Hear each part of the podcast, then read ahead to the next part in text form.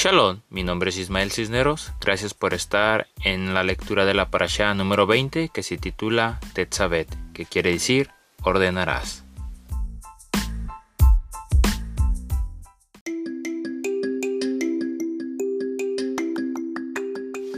¿Sabías que al Eterno sí le importa la manera en cómo vestimos y que verdaderamente fuimos llamados a hacer luz a las naciones? Bueno, esto lo vamos a mirar en esta parasha. Comenzamos.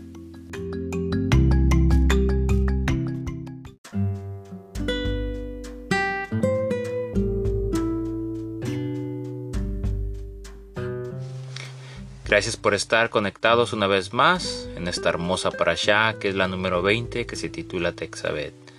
¿Qué quiere decir ordenarás? Eso lo vamos a mirar en el libro de Shemot en Éxodo capítulo 27 hasta el capítulo 30 versículo 10.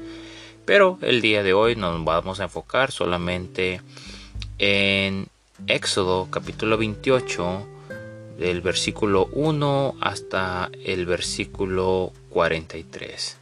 Vamos a mirar qué es lo que el Eterno tiene preparado para nosotros. Y vamos a empezar en el versículo 1 que dice así. Llamarás a tu hermano Aarón y a sus hijos que vengan de entre los hijos de Israel a ti, para que me puedan servir como Juanín, como sacerdotes, Aarón y sus hijos Nadab, Abiú, Eleazar e Itamar. Harás para tu hermano Aarón vestiduras apartadas para servir al Eterno que expresen dignidad y esplendor. Habla a todos los artesanos a quienes yo he dado de mi ruaj de sabiduría y hazlos hacer las vestiduras de Aarón para apartarlo para mí, para que él me pueda servir en el oficio de Cohen, de sacerdote. Las vestiduras que harán son estas: un pectoral, un efod, un manto, una túnica, a cuadros, un turbante y una banda. Ellos harán vestiduras kadoshin, santas, para tu hermano, Aarón y sus hijos, para que me puedan servir en el oficio de Cohen, de, sacerdocio. Usarán oro, hilo azul, púrpura y escarlata y lino fino. Harán el efod de oro, de hilo de azul, púrpura y escarlata y lino finamente tejido, bordado por un experto artesano. Dos hombreras que se junten a los bordes de un extremo para que se puedan abrochar. Su banda decorada se hará de la misma hechadura y materiales, oro, hilo azul, púrpura y escarlata, y lino finamente tejido. Toma dos piedras, de esmeralda y graba en ellas los nombres de los hijos de Israel, seis de los nombres en una piedra y seis de los nombres restantes en la otra, conforme al orden del nacimiento de ellos. Un grabador debe grabar los nombres de los hijos de Israel en las dos piedras como se graban un sello. Monta las piedras en una montura de oro y pon las dos piedras en las sombreras del efod para traer a la mente los hijos de Israel. Aarón llevará los nombres de los hijos de Israel delante del Eterno sobre sus dos hombros como un recordatorio. Haz un oráculo de juicio, sea bordado por un experto artesano, hazlo como la obra del efod, hazlo de oro, hilo azul, púrpura y escarlata, y lino finamente tejido. Cuando doblado en dos será cuadrado, de un palmo por palmo, y los entretejerás con una textura de cuatro hileras de piedra. La primera hilera será una cornalina, un topacio y una esmeralda. La segunda hilera será un feldespato, verde, un zafiro y un diamante.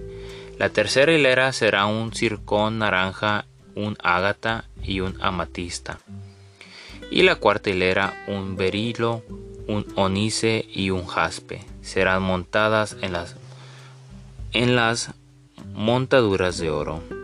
Las piedras correspondientes a los nombres de los doce hijos de Israel serán grabadas en sus nombres, grabadas como un sello, representarán las doce tribus. En el oráculo haz dos cadenas de oro, púrpura torcidas como cordones, también para el oráculo haz dos argollas de oro y pon dos argollas en los dos extremos del oráculo. Pon las dos cadenas de oro torcidas en las dos argollas en los dos extremos del oráculo. Une los otros dos extremos en las cadenas torcidas al frente de las sombreras del efod haz dos argollas de oro y ponlas en los dos extremos del oráculo, en el borde, en la parte que mira al efod. También haz dos argollas de oro y únelas abajo de la parte delantera de las sombreras del efod, cerca de la juntura del efod y la banda decorada. Entonces el oráculo por sus argollas a las argollas del efod con un cordón azul para que pueda estar en la banda decorada del efod y para que el oráculo no se suelte del efod. También haz dos argollas de oro y únelas abajo de la parte delantera de las sombreras del efod, cerca de la juntura del efod y la banda decorada. Entonces uno une el oráculo por sus argollas a las argollas del efod con un cordón azul para que pueda estar en la banda decorada del efod y para que el oráculo no se suelte del efod. Pondrás el urín y el tumín en el oráculo del juicio. Ellos estarán sobre el corazón de Aarón cuando él entre a la presencia del Eterno. Así Aarón siempre tendrá los medios para hacer decisión para los hijos de Israel sobre su corazón cuando Él esté en la presencia del Eterno. Harás el manto para el efod de azul en su totalidad. Tendrá una abertura para la cabeza en el medio. Alrededor de la abertura habrá un borde tejido como el cuello de un abrigo de malla, para que no se rasgue. En la parte inferior harás granadas de azul, púrpura y escarlata, y ponlas en todo alrededor, con, una, con unas campanillas de oro entre ellas en todo alrededor. Campanilla de oro, granada. Campanilla de oro, granada. Todo alrededor y doblado del manto. Aarón lo usará cuando ministre y su sonido será oído cuando él entre al lugar Macón Kadosh delante del Eterno y cuando salga para que no muera. Harás un ornamento de oro puro y graba en él como un sello apartado para el Eterno. Átalo al turbante con un cordón azul en la parte delantera del turbante, sobre el frente de Aarón, porque Aarón lleva la culpa de los errores cometidos por los hijos de Israel en, en dedicar sus ofrendas Kadoshim.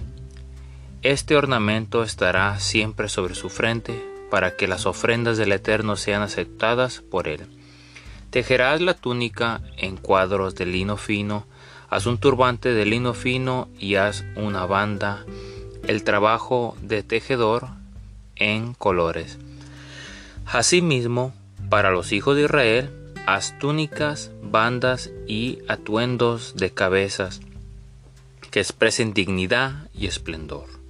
Con ellas viste a Aarón y a los hijos, luego úngelos, los inugarás, inaugarás y los dedicas como Kadosh, santos, para que ellos me puedan servir en el oficio de Cohen, de sacerdocio.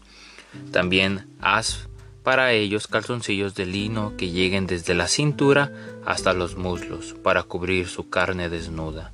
Aarón y sus hijos los usarán cuando vayan al tabernáculo del testimonio y cuando ellos se acerquen al altar para ministrar en el lugar Macón Kadosh, en el lugar santísimo, para que no incurran en culpa y mueran.